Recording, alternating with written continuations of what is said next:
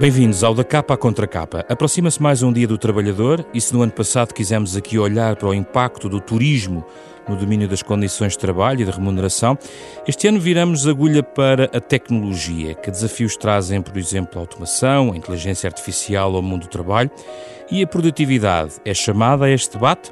Convidámos Fernando Alexandre, economista, professor da Universidade do Minho, autor de diversos artigos científicos e livros sobre a economia portuguesa. Foi secretário de Estado adjunto do Ministro da Administração Interna entre 2013 e 2015. Convidámos também Manuel Carvalho da Silva, sociólogo, começou a trabalhar como operário eletricista, foi coordenador e depois secretário-geral da CGTP, um total de 25 anos de liderança sindical, é investigador do Centro de Estudos Sociais da Universidade de Coimbra. É com eles que vamos falar sobre este tema nos próximos próximos 30 minutos.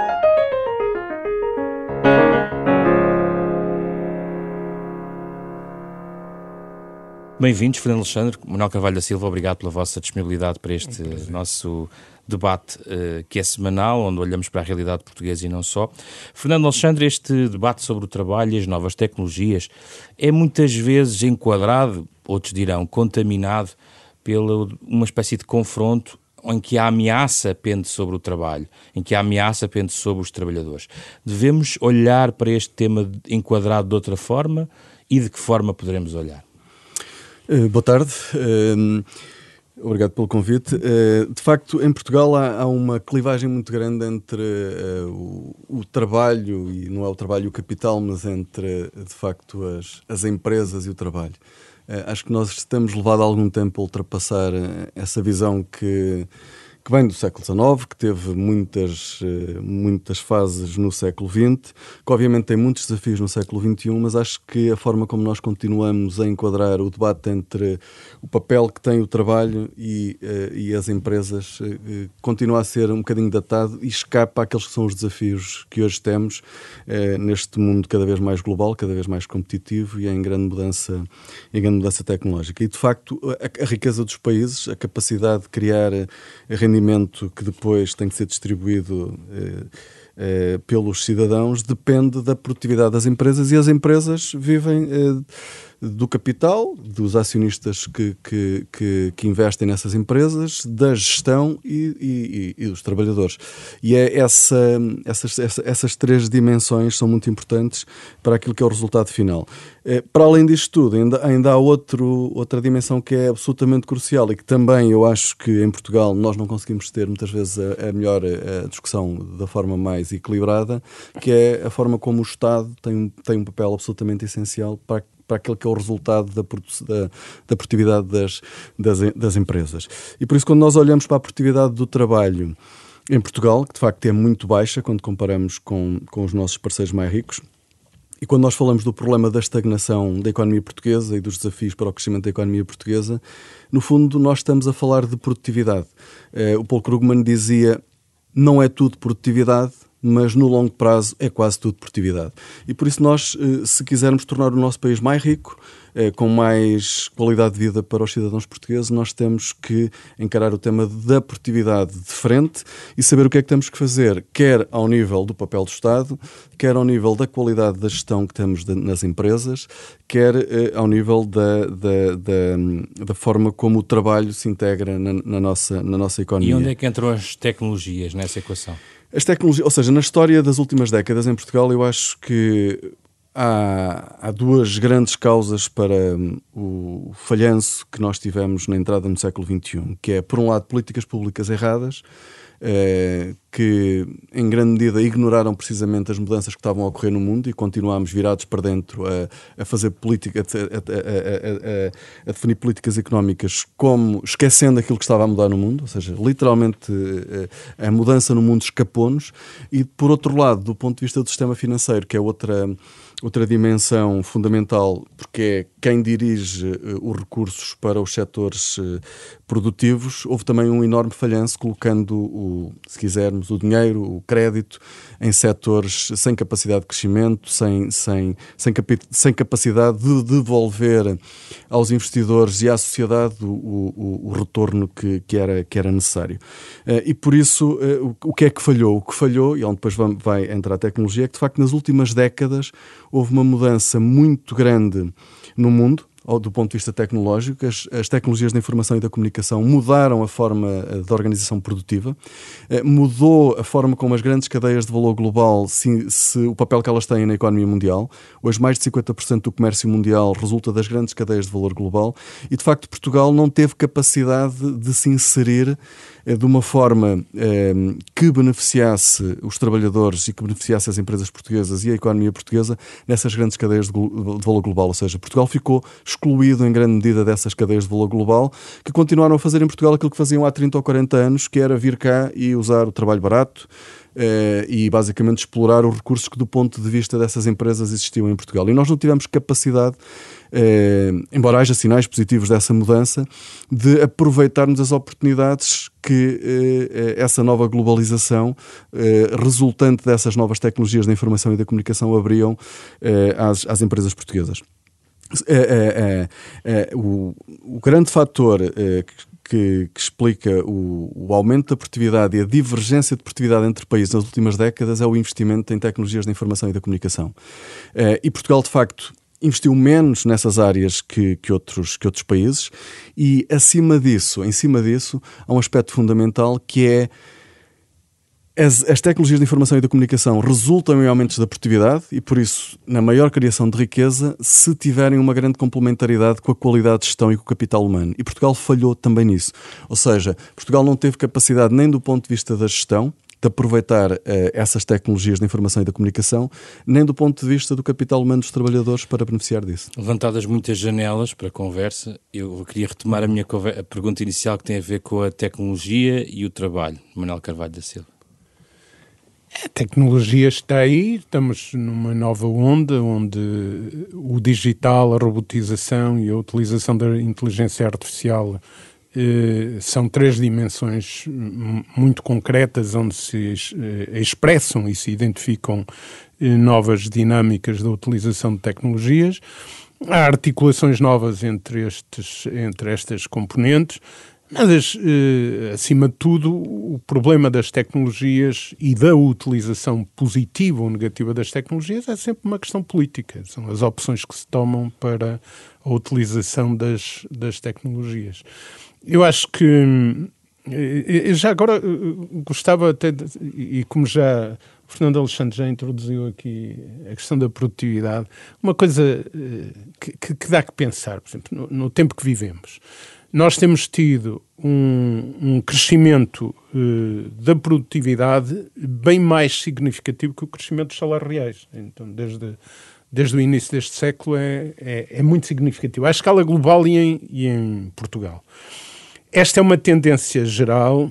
Uh, e, e, e, é bom lembrar o que é que significa a produtividade. O, o que é a produtividade? A produtividade, muitas vezes no senso comum, a generalidade das pessoas pensam se trabalharmos mais horas e produzirmos mais peças ou mais produto, produto X que uma empresa eh, faz, não é?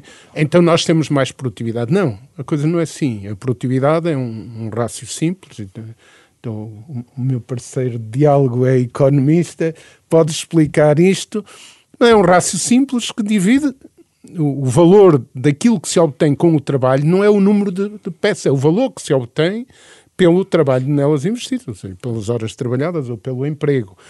E, portanto, a questão é a nossa especialização. Que tipo de produtos é que nós fazemos? Se os produtos têm mais valor acrescentado, se têm menos valor acrescentado. E eu não discordo de, de vários dos fundamentos que o Fernando Alexandre colocou, mas eh, não chega. É preciso vermos a situação em que Portugal se encontra no contexto, in, in, no contexto internacional. Eu, eu até adianto uma, uma observação que um destes, dias, em que um destes dias estava a pensar, é que apesar da robotização, por exemplo, quando olhamos uma sociedade como a americana, o crescimento da produtividade é muito relativo. Ou seja, às tantas, a, a, a robotização não é assim tão importante para a produtividade, ou então não se está a investir na robotização como se devia investir, que também é outra coisa. Porque não há esse, esse acrescente da produtividade potencial de que se falava. E, então, talvez, é um, parece um contrassenso, mas não nos admiremos se daqui a algum tempo sociedades como, como a portuguesa e outras estiverem a fazer grandes reclamações, grandes reivindicações de utilização de mais tecnologia, de mais robôs, de mais desde que seja para diminuir a dimensão mecânica do trabalho e rentabilizar o, o, o trabalho e colocada e colocada a utilização das tecnologias ao serviço da, da sociedade.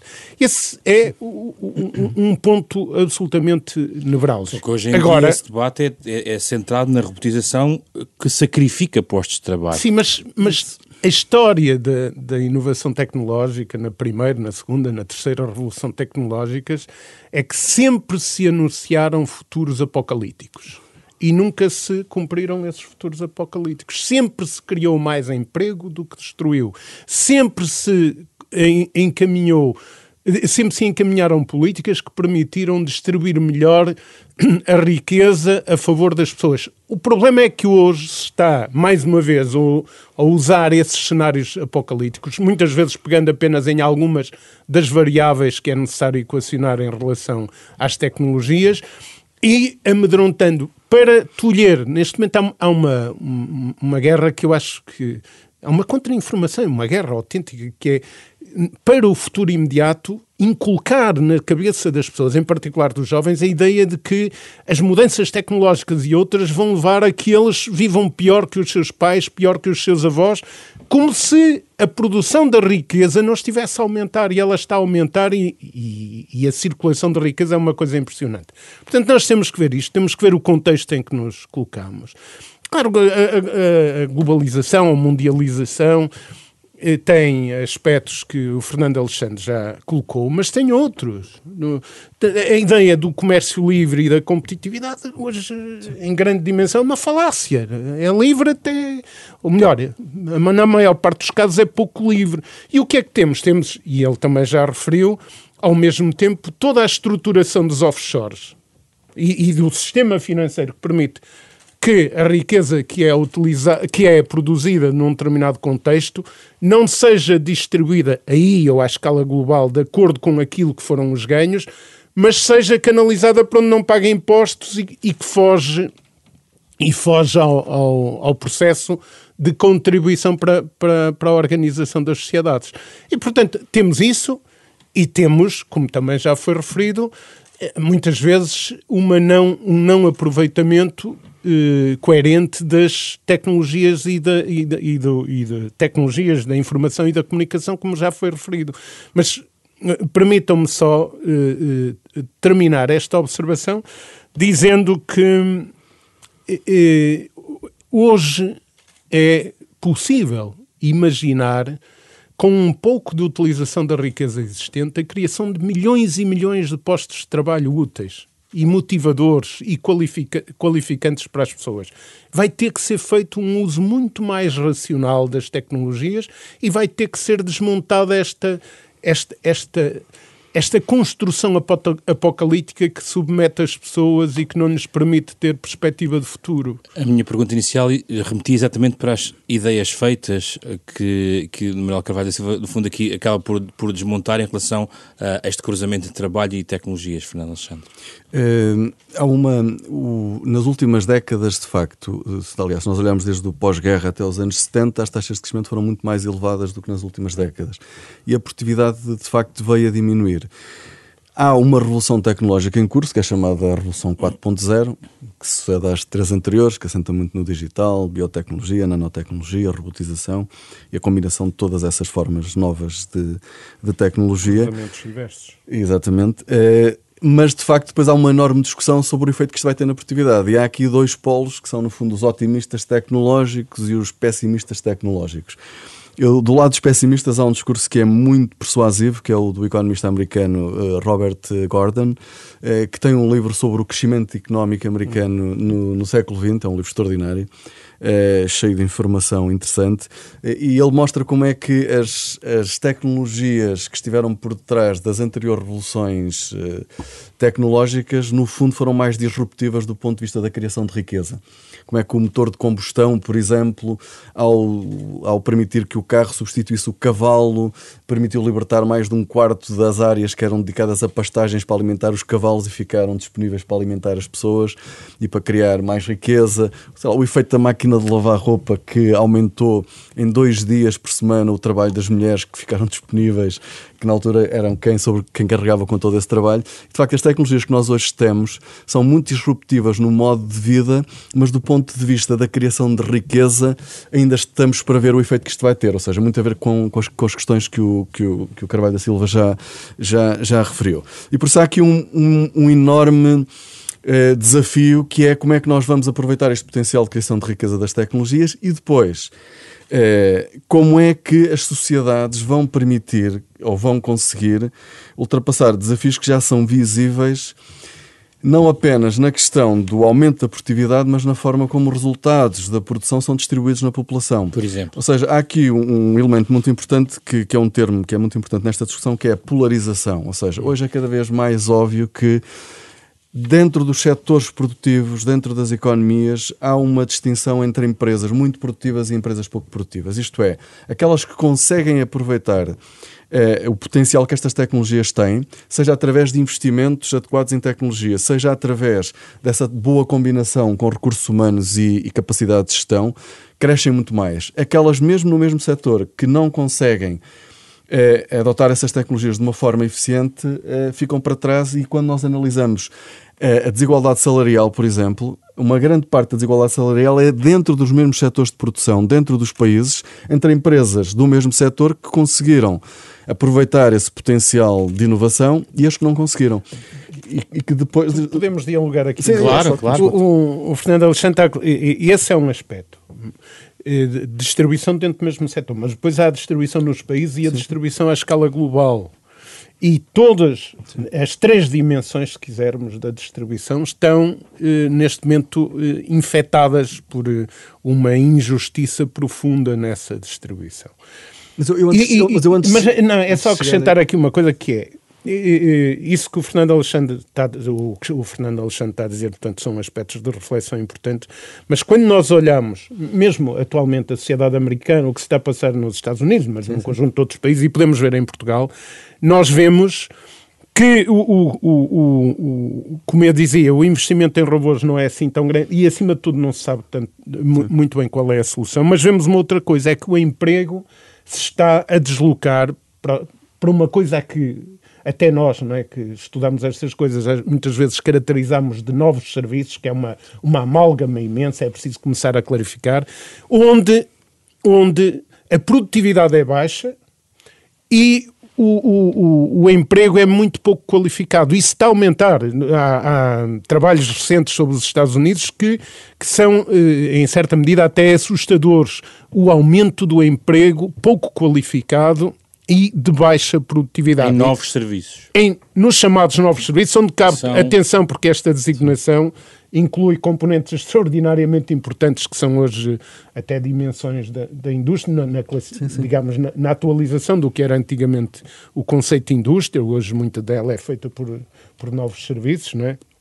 Sim, na Universidade de Minho há experiências enormes de trabalho neste plano, mas também por outras atividades em que a, eh, a, eh, a possibilidade de, de, haver trabalho muito barato, debaixo destas pressões todas, há condições para haver trabalho muito barato, isso está a atrair.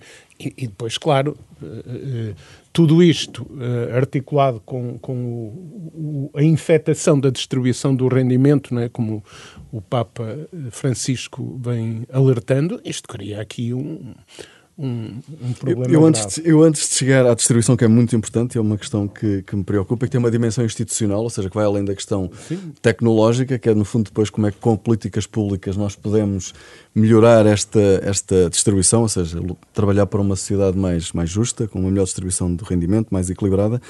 Voltando atrás à questão da polarização, E, e, e, olhando para a economia portuguesa, no caso da economia portuguesa, nós tivemos e, e ainda temos, temos ótimos exemplos que deviam ser mais eh, publicitados, deviam ter mais visibilidade de, de, de, empresas que conseguiram entrar em grandes cadeias de valor, que conseguem fazer trabalho eh, do ponto de vista tecnológico do mais avançado que existe, ou seja, na fronteira tecnológica, que trabalham com organizações eh, como a Agência Espacial Europeia, como a NASA, com as maiores multinacionais, eh, e que de facto foi o que falhou muito nas últimas décadas. E estas empresas continuam a ser ainda uma pequena amostra. Aquilo que o Carvalho da Silva dizia sobre o que é produtividade, de facto, a produtividade é a hora de trabalho mas é o, é o valor que essa hora de trabalho gera. E o valor que essa hora de trabalho gera depende muito das, das, das cadeias de valor em que nós estamos integrados. Ou seja, nós podemos ter aqui uma multinacional o valor que nós conseguimos aportar, seja uh, através da multinacional diretamente, seja através da, da, rede de fornecedores desta multinacional, depende daquilo que a multinacional está a fazer em Portugal. Se ela simplesmente monta uma linha de produção, porque os custos de produção e os componentes uh, e os custos de transporte e a fiscalidade uh, são, são as, as, mais competitivas em termos internacionais, o, o, o valor que essa, que, essa, que essa filial vai aportar a Portugal é relativamente reduzido. Se nós conseguirmos trazer componentes da produção dessa multinacional que estão ao nível do desenvolvimento de novos produtos, da inovação, claro. do ponto de vista do design, eh, essa multinacional pode ter um papel completamente diferente. Em Portugal nós temos exemplos, eh, digamos, negativos, ou seja, de multinacionais que estão em Portugal há décadas e continuam a fazer o mesmo. Eh, e que podem ter tido um papel muito importante há 30 ou 40 anos, mas que hoje não acrescentam desse ponto de vista. Quando não tínhamos emprego, foram Exatamente, foram muito importantes. Até as do, do, por exemplo, do vestuário e outros, que houve Sem multinacionais eh, Sem dúvida. múltiplas Sem em Portugal, dúvida. nesses e noutros setores, onde os salários eram muito baixos. É? Mas hoje já, hoje já conseguimos ter eh, multinacionais que operam a outro sim, nível. Sim. Eh, de facto, nós na Universidade de Minho temos um grande exemplo da, da parceria com a Bosch, e não só, mas também com outras grandes multinacionais, em que aquilo que está a ser feito pelas multinacionais é, é, é, criar nova tecnologia. Mas como é que se pode fazer disparar essa cláusula de inovação nesses investimentos eh, que está a falar? Primeiro é preciso ter, há uma coisa fundamental, que é, nós temos, temos que, esta economia é cada vez mais assente no conhecimento.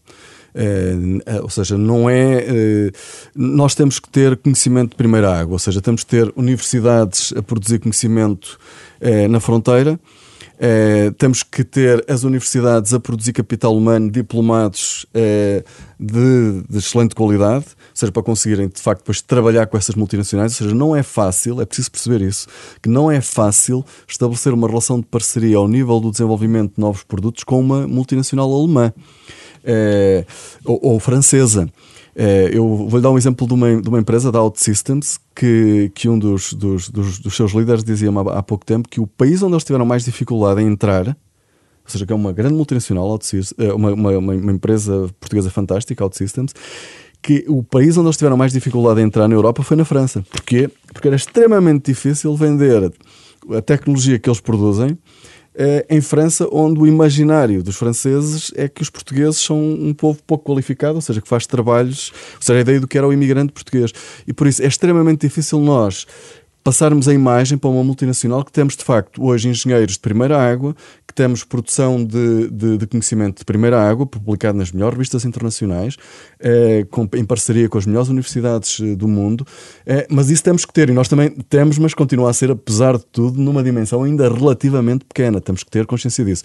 E sem termos isso, não conseguimos, mas depois de termos esse conhecimento, é preciso dar o tal passo da ligação entre a universidade e a indústria, que o conhecimento tem que existir, mas tem que haver a capacidade de fazer a ligação entre o mundo académico, que é um mundo, uma cultura, e o mundo empresarial, que é outro mundo, outra cultura. E já agora as políticas públicas podem dar uma ajuda aqui? Manuel Carvalho é, da é Silva. Uma, uma boa, um bom momento para falar disso. É, disso e, do, e, e de, um, de, um, outro problema que se, que se articula com o que o Fernando Alexandre acaba de, de desenvolver. Nós precisamos de utilizar o melhor possível os nossos recursos qualificados. Em simultâneo, tentar eh, elevar as qualificações do, dos portugueses em termos médios e tratar da preparação das novas gerações que demoram, demoram tempo a, a, a estar no, no, mundo do trabalho e, e, têm que estar em condições. O problema é da eh, há uma componente que se liga à universidade, mas não só, é? porque eh, é preciso olhar as coisas na, na dimensão toda. Uh, e aqui, uh, as políticas públicas, quais são as políticas sensíveis?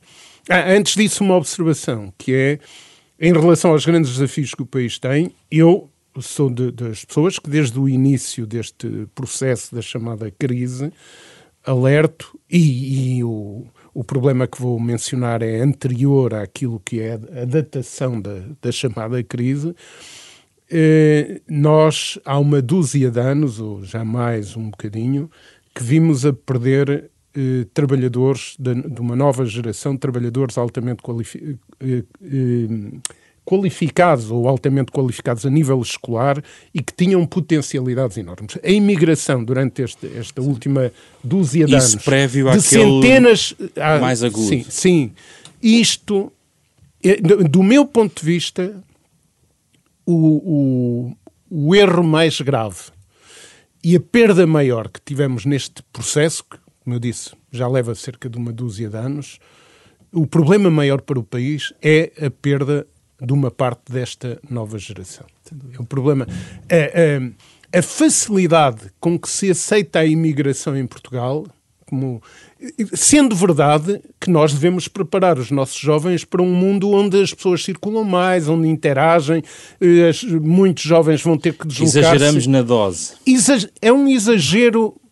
Agora começou a reduzir-se, mas nas universidades assistíamos a, Uh, conferências, não é? Preparai-vos para circular no mundo, não sabeis onde ides trabalhar. Isso está, isso está bem, isto, mas isso está bem, esse discurso está não, bem. A, a, preparação disto associada a uma outra coisa, é dizer, preparar as pessoas para lutarem pelo seu país, para o desenvolvimento da sua sociedade, senão não temos futuro do nosso país. Sim. Nós precisamos muito de centenas e centenas de milhares de jovens que saíram do país e que têm qualificações. E aqui entram, então, as, as não, é...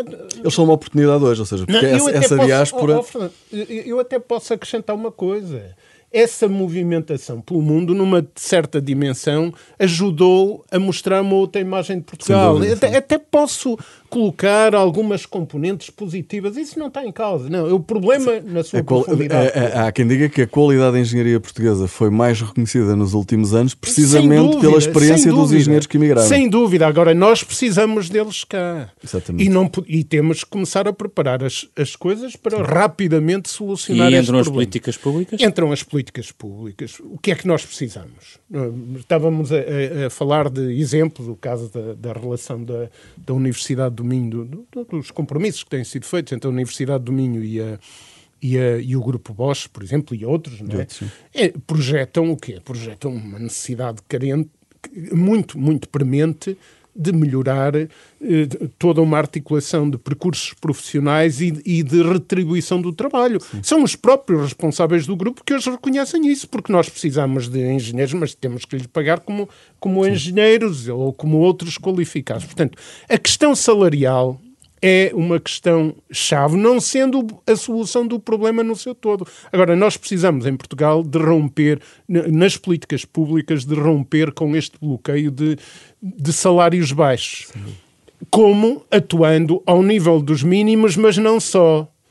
Na dinamização das relações laborais e no diálogo para que se possa gerar, pela negociação, pelo, pelo, pelo debate entre as partes, dinâmicas novas de, de, dinâmicas novas de políticas salariais. E precisamos de olhar a educação, formação, a universidade, sem dúvida, não é? E há novos sinais, protocolos novos que se começam a desenvolver, não é? Esta ideia dos laboratórios colaborativos, vamos ver o que Sim. é que dá, mas, portanto, há coisas lançadas. São, são caminhos de políticas públicas que interessa ver. A educação em, todo o seu, em toda a sua extensão, preparação das pessoas, preparar os jovens para aprenderem a aprender e dar-lhes bases eh, suficientes para isso. É as políticas de, de, de saúde, as políticas. Porque uma parte da retribuição de, de, de, das pessoas que lhes permitam ou não fixarem-se no nosso país é eh, o salário direto, mas também o salário indireto. Como é que as políticas eh, públicas eh, tratam as condições de acesso à saúde, de, de, acesso à educação, etc. E, e, as políticas de emprego eu, eu, eu, e as políticas de emprego voltadas para a realidade objetiva e não para programas de encanar a perna a rá. Num determinado contexto é importante criar emprego, seja qual for o, o tipo de emprego, desde que tenha um mínimo de dignidade. Sim. Mas se nós queremos melhorar a nossa, a nossa produtividade, a nossa competitividade, nós precisamos de emprego mais qualificado e, portanto, não, não pode perpetuar-se uma política de apenas tratar estatisticamente o emprego. Fernando Alexandre. Eu, o, esta questão do... Estamos a terminar o programa. De termos preparado eh, esta geração para o mundo é muito positivo, ou seja, é, aliás, eu comecei por dizer no início do programa que um dos problemas de Portugal, do meu ponto de vista, foi de facto ter-se fechado, ou seja, pensar que podia viver excluído das grandes cadeias de valor e, e, e no fundo, não participar da melhor forma na nova globalização e por isso, isso é, isto é muito importante, mas mais uma vez, eu acho que isto é sempre assim, ou seja, a saída das pessoas é um problema, mas também abre imensas oportunidades. O facto destas pessoas terem saído, ganharam experiência, viram outras coisas, aprenderam. De facto, aquilo que Portugal tem que fazer é tornar-se um centro de atração de talento. Mas se seja, Portugal continuar... Sem dúvida. Se, se, se o não é Portugal é óbvio, continuar sim. com a situação, eles não são atraídos. É óbvio, ou seja, nós, temos, não... nós temos de ter condições de, de, de atração desse talento do ponto de vista salarial salarial, e, e, é preciso dizer que em Portugal é muito difícil a uma empresa também pagar bons salários. Nós não somos competitivos nem com a Espanha nem com a França. Só para falar de dois exemplos muito próximos. Ou seja, é uma empresa, e, e quando nós estamos a falar de trabalho qualificado, de facto as pessoas hoje são muito mais abertas e olham para o salário líquido, e tanto estão em Lisboa como estão em Madrid. Então não consegue mantê-los cá. É muito difícil, ou seja, nós temos uma carga fiscal muito, muito elevada, acho que isso é, é, é unânime hoje em Portugal, toda a gente gostava de pagar menos impostos, é um dos, é um dos desafios que Sim, o país tem. As empresas não têm diminuído os lucros. Então... Não, não, não, mas eu estou a falar é daquilo que, o, o, aquilo que é o esforço que uma empresa portuguesa tem para pagar um engenheiro que está no mercado global é mais elevado do que em Espanha ou do que em França, por exemplo. É, isso, isso, isso, isso são dados. Mas, já falámos, mas, depois é há tipo uma, mas, mas, depois há uma dimensão, quando estamos a falar de talento, por exemplo, seja um excelente académico, seja um, um, um excelente gestor, seja, seja um excelente engenheiro. Ou um soldador. Ou seja, sim, ou seja, são Temos os... uma excelente escola de soldadura em também, Portugal. Também, mas eu queria falar... Estamos a exportar soldadores, mas eu, não se mas eu queria, cá. Mas eu queria referir aqui um ponto que a mim me parece que é, que é essencial, que é, quando nós estamos a falar destas pessoas, nós temos que ter ambientes, ou seja, tem, é obviamente o Exato. país, mas temos que ter o, o, o projeto em que a pessoa vai trabalhar, seja numa universidade, num determinado departamento, num determinado centro de investigação, seja numa empresa, tem que ser motivador. Ou seja, é, eu, a semana passada estive numa, numa sessão em que estava o Gonçalo Quadros da Critical Software e ele dizia o, o salário obviamente é importante, mas aquilo que é mais importante para ele manter os colaboradores dele em Portugal é mantê-los motivados com o, o, o, a qualidade do trabalho que eles estão a fazer. Ou seja, os projetos que eles têm em mão são projetos que entusiasmam. E, e quando nós estamos a falar de, de facto, esta nova geração qualificada, o salário é muito importante, mas de facto depois há, há, há à, à, experiência, ou seja, o tipo de pessoa com quem se está a trabalhar, o ambiente em que se está, no fundo, o ecossistema tem que ser estimulante, tem que ser, tem que, as pessoas têm que sentir que crescem nesse ambiente. Dê-me só um ou dois exemplos do que das políticas públicas podem fazer. Era a mesma questão que fazia. As políticas públicas têm, do ponto de vista uh, da formação, ou seja, se está, está, a falar para fixar o talento ou Por para... exemplo, ou para enquadrar aqui a questão da produtividade também. Ou seja, do ponto de vista da qualificação, o Carvalho da Silva já disse aquilo que eu acho, que eu, que eu acho também que é, que, é, que é fundamental. Ou seja, tem que dar as competências à população, desde a mais tenra idade, para de facto poderem inserir-se nesta nova economia. Uma aposta na educação. Isso é, aliás, o capital humano é cada vez mais, do ponto de vista quer da atração de investimento, quer depois, obviamente, e por essa razão, na produtividade, o capital humano é a variável mais importante. E que outra política da área e por isso, pública mesmo, mesmo, é do, mesmo do ponto de vista da atração, da, mesmo do ponto de vista da forma como nós vamos aproveitar ou não as novas tecnologias, a questão que colocava no início, isso é absolutamente decisivo. Ou seja, nós podemos ter pessoas que vão ser complementares que vão no fundo no, que no fundo vão aproveitar as oportunidades que os robôs dão e não ser substituídos por eles. Isso é absolutamente essencial. Ou seja, no fundo, como diz um, um, um professor americano, são, é uma formação anti-robô. Anti-robô, mas que aproveita os robôs, mas consegue não ser excluído pela entrada dos é robôs. Possível, é possível a política do ponto de vista fiscal também é importante? Há depois uma, a política fiscal é importante, eu já referi, ou seja, baixar os impostos. A carga fiscal em Portugal é elevadíssima, acho que todos os portugueses percebem isso e todos, todos os partidos políticos. Parte, não, não, de perceber. Eu, eu, eu acho a minha carga fiscal muito, muito elevada. Uh, o, depois há uma, há uma dimensão muito importante que é o mercado de trabalho. Aqui eu penso que terei aqui algumas divergências com o Carvalho da Silva. O mercado de trabalho em Portugal continua a ser muito rígido.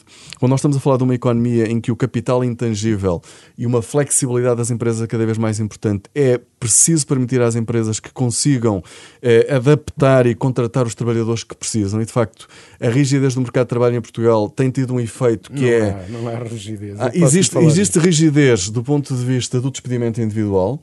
E depois o que existe é uma enorme precariedade, ou seja, existe rigidez e existe precariedade. Ou seja, a maior rigidez, no fundo, resultou numa enorme precariedade não, não. Na, na, na, o, tal, o tal mercado dual que temos. Ou seja. Em, em, Portugal, mais de 20% dos trabalhadores têm um contrato a termo, enquanto que a média na, na, União Europeia é cerca de 14%. É muito superior. E nos jovens passa aos 60%. É, e por isso o resultado de termos um mercado rígido é que a precariedade é enorme na população que não consegue ter esse contrato sem termo. O que é que isto quer dizer? Isto quer dizer que, idealmente, de facto, nós devíamos ter um, um, um, um, mercado de trabalho menos rígido, seria um contrato que daria mais estabilidade aos trabalhadores, e isso é bom porquê? Porque permite por um lado, às empresas terem um estoque de trabalhadores mais adequado aos, aos, desafios que têm, e por outro lado, uma aquisição de competências por parte dos trabalhadores, quer porque há esse incentivo para as empresas, porque contratam alguém por um horizonte mais longo e investem na sua formação, quer porque o próprio trabalhador, em vez de estar sempre em rotação a mudar de emprego e da empresa, consegue, permanecendo mais tempo no mesmo posto de trabalho, eh, ser mais produtivo. Tenho mesmo seja... que rematar o programa. Eu queria é, uma é, nota final, então. Não, esta, a persistência nesta ideia de que tudo tudo se resolve no mercado de trabalho pelo, por uma flexibilização do mercado de trabalho é um absurdo eh, que está a provocar instabilidades, não só no nosso país, mas à escala global, eh, que vão, que podem gerar perigos enormes.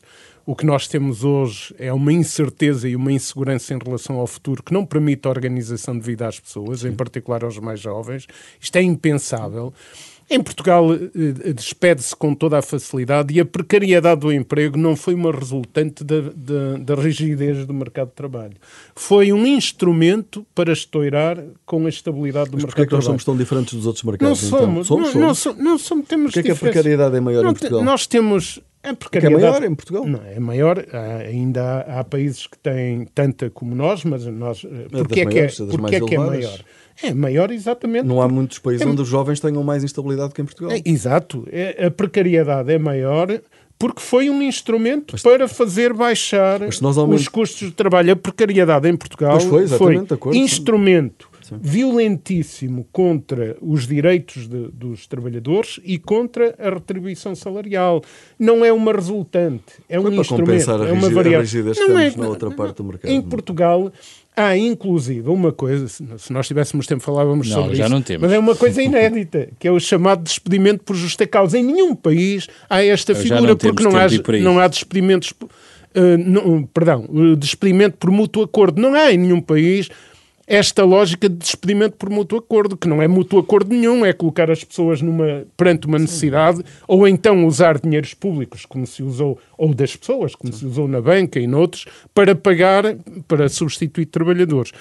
Agora, o, o, que precisamos é de uma relação maior entre a estabilidade, entre a existência dos postos de trabalho e a estabilidade do emprego associado a esse posto de trabalho. Porque é que um um posto de trabalho se se mantém e se o trabalhador é cumpridor, porque é que tem que estar sempre a, a rodar mas, os trabalhadores? Não é, a empresa, é quando encontra um bom trabalhador, que dá muito trabalho não. encontrar um bom adequado às funções, o interesse da empresa nós, é manter esse é, trabalhador no posto de trabalho mais. Um, mais, mais... Não, esta, esse esforço tem de ser feito agora.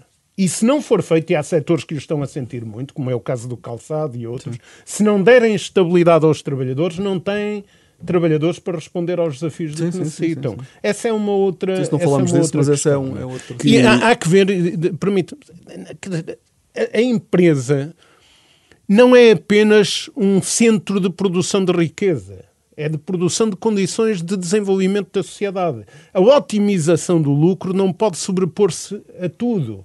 E julgo que nisso acordo, temos de estar de acordo. É preciso intervir aqui com outros mecanismos. Que sugestões gostariam de deixar para quem quer saber mais sobre este tema, Fernando Alexandre? Tem algo, algo para nos sugerir? Modéstia à parte, sugeriria o meu último livro com, com outros colegas da Universidade de Minho e de Coimbra, que é sobre investimento empresarial e o crescimento da economia portuguesa, que foi feito para a Fundação Carlos de Gulbenkian. Eh, e sugeriria também uma leitura dos livros, dos dois livros do Yoval Harari, o Homo Sapiens e o Homo Deus, que são livros importantes para perceber, nomeadamente o Homo Deus, para perceber como é que as mudanças na tecnologia estão a mudar eh, as sociedades e podem mudar eh, o próprio, a própria humanidade. Manuel Carvalho da Silva. Eu, eu já, já comecei a ler, ainda não li o livro do, todo do Fernando Alexandre, mas eh, só não estive na apresentação dele porque não tive a oportunidade. Mas permitam-me recomendar o, o trabalho e as políticas de emprego, um retrocesso evitável, que é o último eh, grande relatório do Observatório sobre Crises e Alternativas do Centro de Estudos Sociais da Universidade de Coimbra, e um, o último livro do professor José Reis eh, que aborda algumas destas questões da economia portuguesa que mostram, olha, por exemplo, o tema da produtividade que hoje aqui estivemos a ver e as tendências da evolução da economia que vale a pena, que vale a pena consultar. Muito obrigado, Manuel Carvalho da Silva, Fernando Alexandre. Obrigado. Estiveram no Da Capa à Contra Capa, um programa da Renascença em parceria com a Fundação Francisco Manuel dos Santos, sempre ao sábado às nove e meia da manhã. Pode ouvir de novo este programa em podcast, versão alargada nas plataformas digitais habituais ou em rr.com sap.pt. Estamos eh, sempre acompanhados pela música de Mário Lajinha, autor do genérico deste programa. Sou José Pedro Frazão, produção deste programa da Ana Marta Domingues, com apoio de Carlos Vermelho e André Peralta. Regressamos na próxima semana com outro tema.